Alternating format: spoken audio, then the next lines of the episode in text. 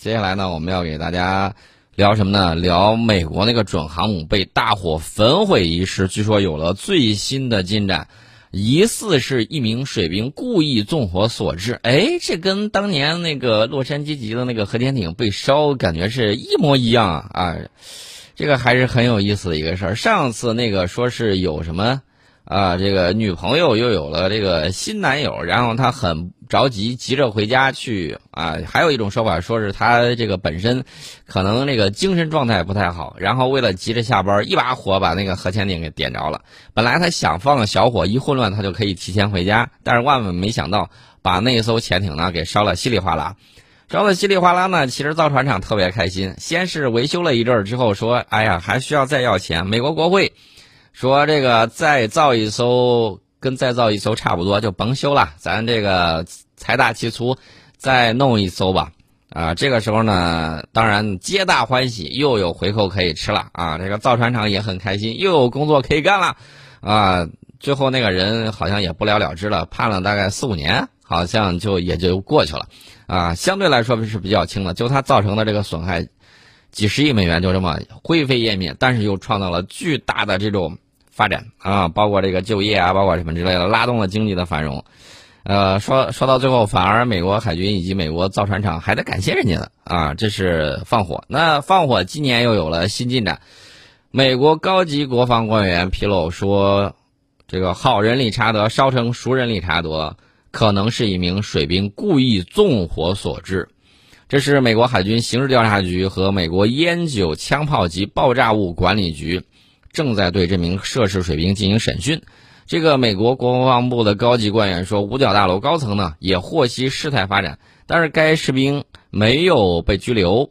呃，这个美国海军官方呢也拒绝回答相关问题。美国海军发言人啊说了，为了保证公平正义啊，海军不会对正在调查过程中的事件和人做出任何评论。我们目前也没有什么需要宣布的。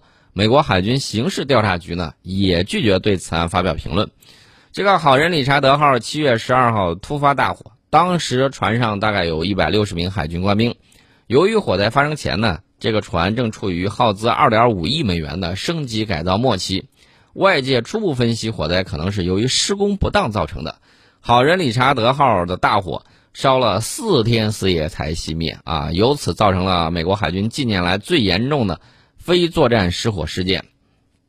包括十七名海军士兵在内的二十一人在火灾中受伤，六十多名水兵和平民因为轻伤、中暑和烟雾吸入而接受治疗。我觉得他忘忘了说一件事了，也就是在救熟人理查德的时候，他们交互使用了那个呼吸面罩啊什么之类的，而且有人有新冠肺炎。啊，这个事儿你为什么不统计进去呢？啊，不太清楚。那么初步评估显示，这个熟人理查德在火灾之中遭受了大面积结构、电器以及机械损坏。那么这起火灾呢，还影响到了美国海军的未来发展规划。就是在当前美国海军航母不够用的情况之下，拥有宽大甲板的两栖攻击舰，原本被美国海军当做可以起降 F 三十五 B 战斗机的小型航母，但是火灾之后，这个规划已经被推迟了。啊，他这次改装呢，也就是要把这个甲板给改改吧改吧啊，能够让它起降 F 三十五 B。那这个到底是他们让这个水手背黑锅，还是说真的就是这位水手因为什么军中霸凌等等一系列的原因啊，故意把这个给点着了？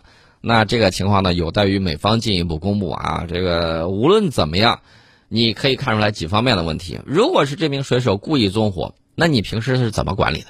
不清楚，这里面肯定遗留了大量的问题，这是一方面。他到底是因为家里头人这个遭遇了新冠疫情，然后呢无法工作，生活窘迫，导致了他铤而走险，还是说这个因为军中霸凌啊欺负他了，他这个愤而不满，愤而报复，是是不是这种情况？说明你管理混乱，或者说不够体贴军人家属。这是美国的啊。另外一方面呢，还有什么情况呢？另外一方面还有就是，如果不是的话，那你这个锅让着一个海军士兵去承担，可是有点说头啊。嗯，怎么就那么巧？上一次是一个人烧的，这次还是一个人烧的？他闲着没事干玩火吗？对吧？这个刚我们刚刚说过了啊，公益广告里面说了，不要玩火，玩火容易这个小的时候人家说了，不要玩火，小孩玩火容易晚上尿床啊。大人来这么吓唬我们，其实呢，就是为了让大家用火安全啊，这这个很关键。尤其是这个秋天啊，天干物燥，小心火烛。这是我们给大家说到的。另外一点呢，我们再看这两天最热闹的是什么？这个臆测啊，美方臆测说中国向南海发射航母杀手，呃，说的绘声绘色的，既有东风二十六，又有东风二十一丁，呃，说这个极高的精度命中海上航母，被称为航母杀手。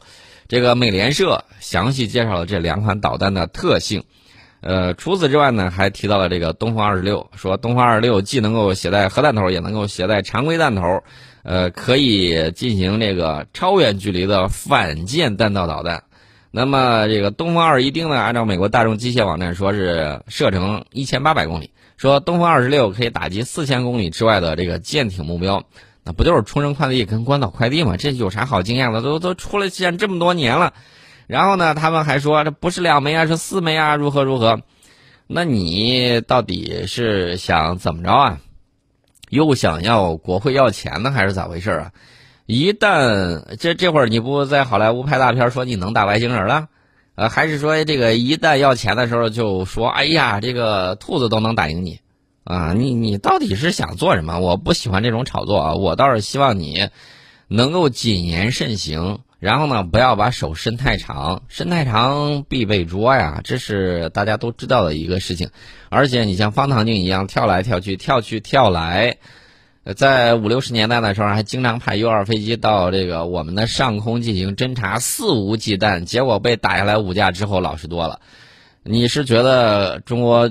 这个革命军事博物馆现在缺少藏品呢，还是怎么着呢？反正就是唧唧歪歪，废话特别多，而且还有这个美国海军导弹驱逐舰马斯廷号在西沙群岛附近海域进行这个所谓的啊，这个跟呃他的这个偷窥呀，或者怎么着呢？他自己所谓的叫例行行动啊，也就是假借这个航行自由的名义，各种的去挑衅。那我其实要给这个美国海军导弹驱逐舰马斯廷号奉劝一句良言。为什么这么讲呢？之前来南海捣乱的这些，你看看那个有几艘，它不就变成碰碰船了吗？有的还不是碰了一次两次，船拉着回船坞的过程之中还给碰了。那你是想着火呢，还是想被碰呢？啊，反正来的都没有好结果。所以，这个美国海军导弹驱逐舰马斯廷号应该好好掂量掂量。但是，另外一句话，老话也说过啊，叫“好良言难劝该死鬼”。那我就没有办法了，我可是劝过你了啊，不要在这儿挑衅。将来你万一被什么不明的这个东西给照射了，然后身体不舒服了，这个头昏脑胀、触礁了，然后咣当一下撞到人家游轮上去了，勿谓言之不预。我可是提前先劝过你啊。这个我们就不搭理他了啊！我们自己呢，只要是涉及到我们领土主权安全，我们就要加强戒备，不断提升自身的军事能力。因为能战才能止战，同时呢，要保持足够的定力。对于我们普通人来讲，就是保持好足够的战略定力啊，不要随对方的这个舆论起舞，这一点很关键。呃，另外呢，我给大家说一个事儿，这个大家可以自行判断啊。呃，我印象中应该是昨天下午。昨天下午的时候，国防部举行例行记者会，国防部新闻局局长、国防部新闻发言人吴谦大校呢答记者问，呃，有一个记者就问了很有意思一个事儿，他说，据报道，伊朗国防部哈塔米八月二十二号在莫斯科称，伊朗、俄罗斯、中国均有意再次在阿曼湾举行联合海军演习，请问对此有何评论？呃，吴谦回答是中国军队同伊朗、罗俄罗斯军队保持正常交往。为维护地区和平与稳定发挥了积极作用，哎，这个大家就明白了吧？这个中伊俄联合军演这个事儿还是挺有意思的，而且地点呢很有意思，在阿曼湾。哎，在阿曼湾，我一直在讲这个对付有一些人呢，就要怎么着呢？就要这个像打球一样，吊他的脚，让他来回折腾，让他疲于奔命。我们都知道这个一虎难搏二兔，同时啊。那你觉得他现在还能打同时打赢两场局部战争，还是怎么着？他自己他都说：“哎呀，做不到。”啊，臣妾真的做不到。他的那个陆军拉回去之后，还是在伊拉克的精锐之师啊拉回去之后，跟他的国民警卫队 PK 这个坦克比赛，结果怎么样呢？结果大比分失败啊！痛定思痛，认为打治安战导致了他们的这个正规战力在下降。那前一段时间我们也看到了美国的坦克误把这个自己的队友当成了移动靶标。一个训练弹打过去之后，直接打的人仰马翻啊，把他那个炮塔斜边都给切了碎，然后呢崩起来那个碎片，把那个坦克手，然后呢就给打的肋骨全都骨折。那至于救活没救活，没有后续新闻，我也不知道。那你像这种情况，还好他是训练弹头，只是一个训练弹啊，崩打出去之后击中了，击中呢，而且击穿了。那这个事儿就很有意思了，这充分说明什么呢？他用的坦克可不是猴版坦克啊，这是标准版的美军的坦克，一百二十毫米的训练弹都扛不住。那你觉得他的装甲在面对一百二十毫、一百二十五毫米坦克炮发射的这个呃脱壳尾翼穿甲弹啊，这个钨合金的，它能扛得住吗？我觉得未必吧。啊，这个东西还要看未来的主动防御系统等等各方面的这个因素在里面。所以说呢，这个事情让他们自己去折腾去。至于我说的这个左右调调来回拉扯啊，这个事情我觉得是可以去考虑考虑的啊。咱们呢只是像票友一样啊，过一过这个，过一过嘴瘾跟纸上推演的瘾。具体的，我们始终坚定的支持国家。好，我们先进一下广告。刚才呢，我们提到了这个伊朗啊，接下来我们顺便说一下这个伊朗跟伊拉克。那最近伊拉克飞行员呢指责美国提供给伊拉克的 F 十六战斗机已经大量停飞，这导致了数十亿美元的浪费。呃，什么事儿呢？这个是二零一一年的时候，这个伊拉克与美国签署了一份价值三十亿美元的协议，说买我的 F 十六吧。啊，当时这项协议呢被认为能够增强伊拉克的军事能力。当时其实我是比较偷着乐了，为什么呢？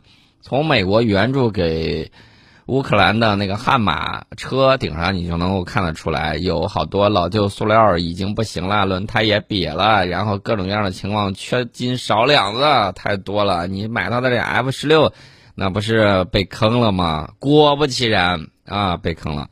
当时他们认为可以让伊拉克在抵御外部空中威胁的时候，提供空中防御的基础能力。呃，尽管这项具有里程碑意义的协议已经签订了近十年，但是一些伊拉克飞行员在一份未经证实的报告里面表示，这笔投资目前没有什么成果。他们还担心，如果再出现一波极端武装分子的进攻高潮或者新的威胁，这批 F 十六战斗机里面没有几架能够做好战斗准备。你知道现在他们是怎么发财的吗？当然，美国有一些大佬啊，特别神通广大。然后呢，拿到了这个订单，拿到了合同，把随便搜罗来一些 F 十六，甭管它好不好，然后打包给你，你爱用不用，反正你也不能欺负你的太上皇，对不对？然后呢，这个东西就打包进去了。至于货品质量如何，三十一到手再说啊，这后续的就再说吧。那么，有这个伊拉克空军飞行员，两个不愿意透露姓名了，他们就说了，在过去几个月的时间里面，伊拉克的 F 十六战斗机出现了一系列的问题。呃，都有什么样的这个问题呢？停飞、维修不合格，然后伊拉克飞行员认为不能每月进行飞行认证训练，因此不能做好战斗准备啊，等等等等的这个各种各样的情况都有。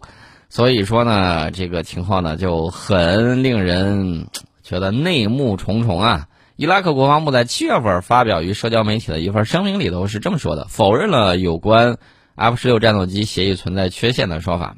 那我个人不太认为这种情况。呃，伊拉克国防部说了，即便在美国公司撤离之后，F 十六的战斗机啊仍然能够执行训练和战斗任务。但是，我认为你还是听听飞行员到底是怎么说的。飞行员说，这个洛马公司的人虽然走了，但是 F 十六战斗机仍然需要进行维护。由于缺少零部件。伊拉克国防部开始自己研制生产这些东西，这是不被允许的，会直接使得美方对该机的保修承诺失效。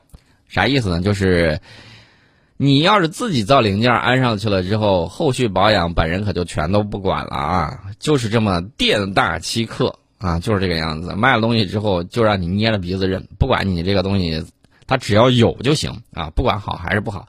伊拉克很多 F 十六战斗机都已经停飞。伊拉克空军人员表示，这些战斗机维护不合格。这是我给大家讲到的啊。这个伊朗把美国人打跑之后，这个伊拉克就说了：“哎呀，我这个大量 F 十六战斗机无法维护，已经停飞。”这个事儿有意思吧？这个还是很很好玩的。中东地区啊，另外我再说一下，中东地区最近还有一个消息：阿联酋要派两到四架战斗机前往希腊的这个克里特岛，与希腊空军联合进行训练演习。干什么呢？以支持希腊对抗土耳其在东地中海的扩张。因为最近呢，说东地中海这块油气资源开采权，这是一个争议点。还有一个就是海上边界的问题，土耳其和希腊最近一直是争执不休。而且土耳其派遣考察船在军舰的护送之下，进入希腊宣称的专属经济区进行勘探调查。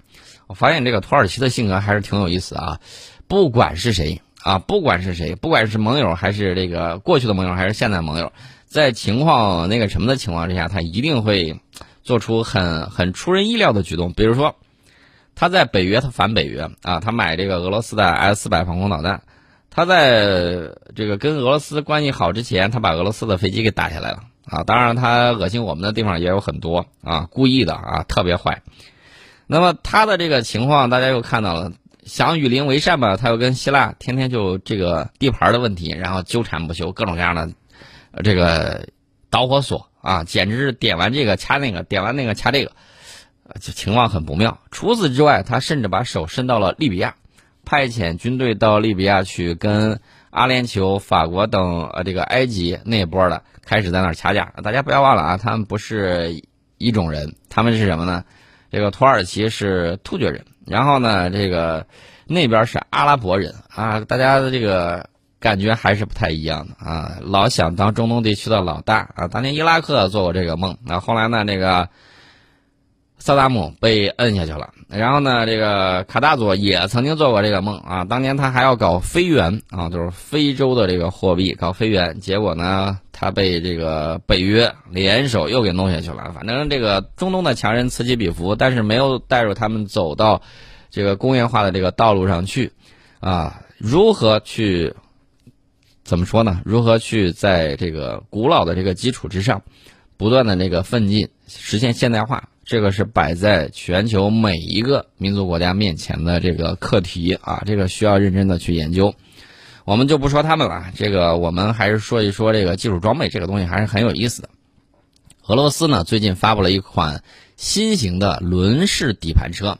这个轮式底盘车呢是，啊，名字的俄罗斯这个名字我一向觉得比较复杂。你不管是说看他的这个文学作品，那一长串的名字，这个司机那个什么的之类，就把我给看晕了啊！我最多能够接受谁呢？接受这个俄罗斯批判现实主义之父，他写的《当代英雄》啊，那我我仅能接受他的。剩下的这个呃，读起来的时候，确确实实因为移民的问题，弄得我很头疼。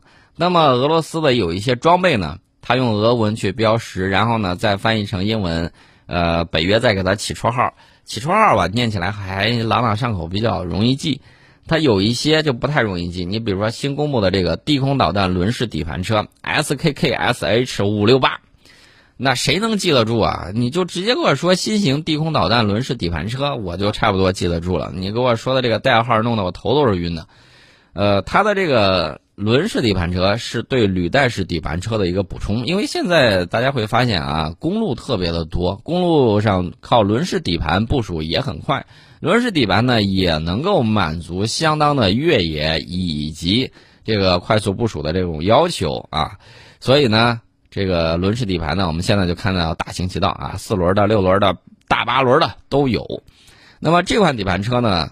呃，能够满足外国客户的需求，也能够满足俄罗斯国防部的需求啊。哪个公司做的呢？卡拉什尼科夫公司啊，这个大家哎呦如雷贯耳啊。卡拉什尼科夫这个底盘车拥有一定的防护能力，还拥有一定的涉水能力。在设计过程之中呢，研发人员打算发展出来一个车族来搭载客户的各种设备。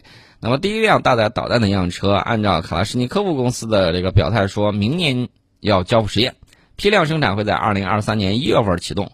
这款底盘车最高时速是八十公里，公路上平均时速六十公里，续航里程比较长啊，加一次油能跑八百公里啊，这个续航里程还是挺长的。另外，俄罗斯在空降方面有它独特之处，它咱们一直是就是人车分离这么去投送，俄罗斯一直玩的都是人车一体往下投啊，这个重载空投，它在这方面技术还是很领先的。那么，俄罗斯最近又研发了一个机器人降落伞系统，哎，这个还是挺好玩的。它这个机器人降落伞系统的空运货物能力能够达到二百五十公斤，足以将各类货物以自动模式送运送到目的地。未来呢，将继续提高它的载荷能力。大家还记得不记得二战时期啊，纳粹德国啊搞空投，结果呢，它这个空投不精准，然后呢，无法支持大军的这个行动，油料都无法保障，弹药更不用说了。那投来投去，大部分的这个武器弹药、食品都投在了茫茫雪原之上。那这是当年的这个空投。那现在的这个空投呢，更加精准。现在他们俄罗斯正在测试这个搭载五百公斤货物的降落伞系统。这类降落伞系统呢，会降落在。格罗纳斯或者 GPS 作为要指定的地点，它的飞行任务在空中可以更改。此外呢，这个系统还集成了一个气象气球，可以根据天气情况制定飞行计划。哎，这个还是很有意思的。大家也看到了，我们的包括这个顺丰等一系列在内的物流企业，他们和军方合作搞的这个无人机定点空投啊等等，这些我们在前两年都曾经有过报道啊，包括他们用到了这个呃商用的。呃，运五飞机，然后呢进行无人驾驶空投，嗯，包括这个包裹啊什么之类的，我觉得这个发展还是非常非常迅速的。除此之外呢，前两天我看到朋友圈，我的这个朋友圈里头大家刷屏了啊，发什么呢？发了一个无动力外骨骼机构啊，这个机构呢是重庆大学他们去搞的，而且起了一个特别牛的一个名字，这个名字我就不说了啊，大家注意他的那个。它的这个公司名称里面含一个“牛”字儿，呃，当时呢，我看到测试我们的解放军的女卫生员，啊，背负起模拟受伤的这个战友啊，那个战友大概是七十多公斤啊，背起来健步如飞，而且他在模拟过程之中，我就是说测试过程之中啊，你会看到有一系列什么呢？包括匍匐前进，包括在山岩上这个攀爬。包括他进行了这个攀岩活动，还有一系列的这种翻滚呐、低姿匍匐、高姿匍匐啊，都没有问题，能够达到这个省力的这种效果。所以大家可以看到，我们这个企业啊，不断的这个进步，军民融合方面在茁壮的发展。其实我个人是有一点小私心的，我希望这个东西能够尽快的面世，价格降低，能够让户外爱好者使用这种东西。为什么呢？户外爱好。呃，户外的时候，他要背负很多物资。很多朋友当年年轻的时候不注意，都喜欢背大包重包，结果导致了这个膝盖受损。我就是其中之一。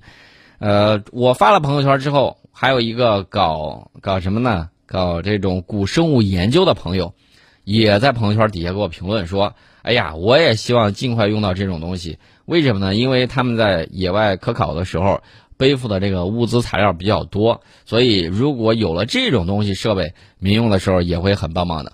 日本呢，他搞了一种这个无动力外骨骼，他认为这个电池类的啊没电了就不行，而且这个设备重量很难降下来。他用这种空气压缩啊，模拟这个肌肉，模拟肌肉收缩，它是另外一种方式，不走的这个液压路线，呃，他走了这个气囊的这个路线，也是一种方案。所以大家可以看啊。各种各样的这种方法都在有，科技在改变我们的生活。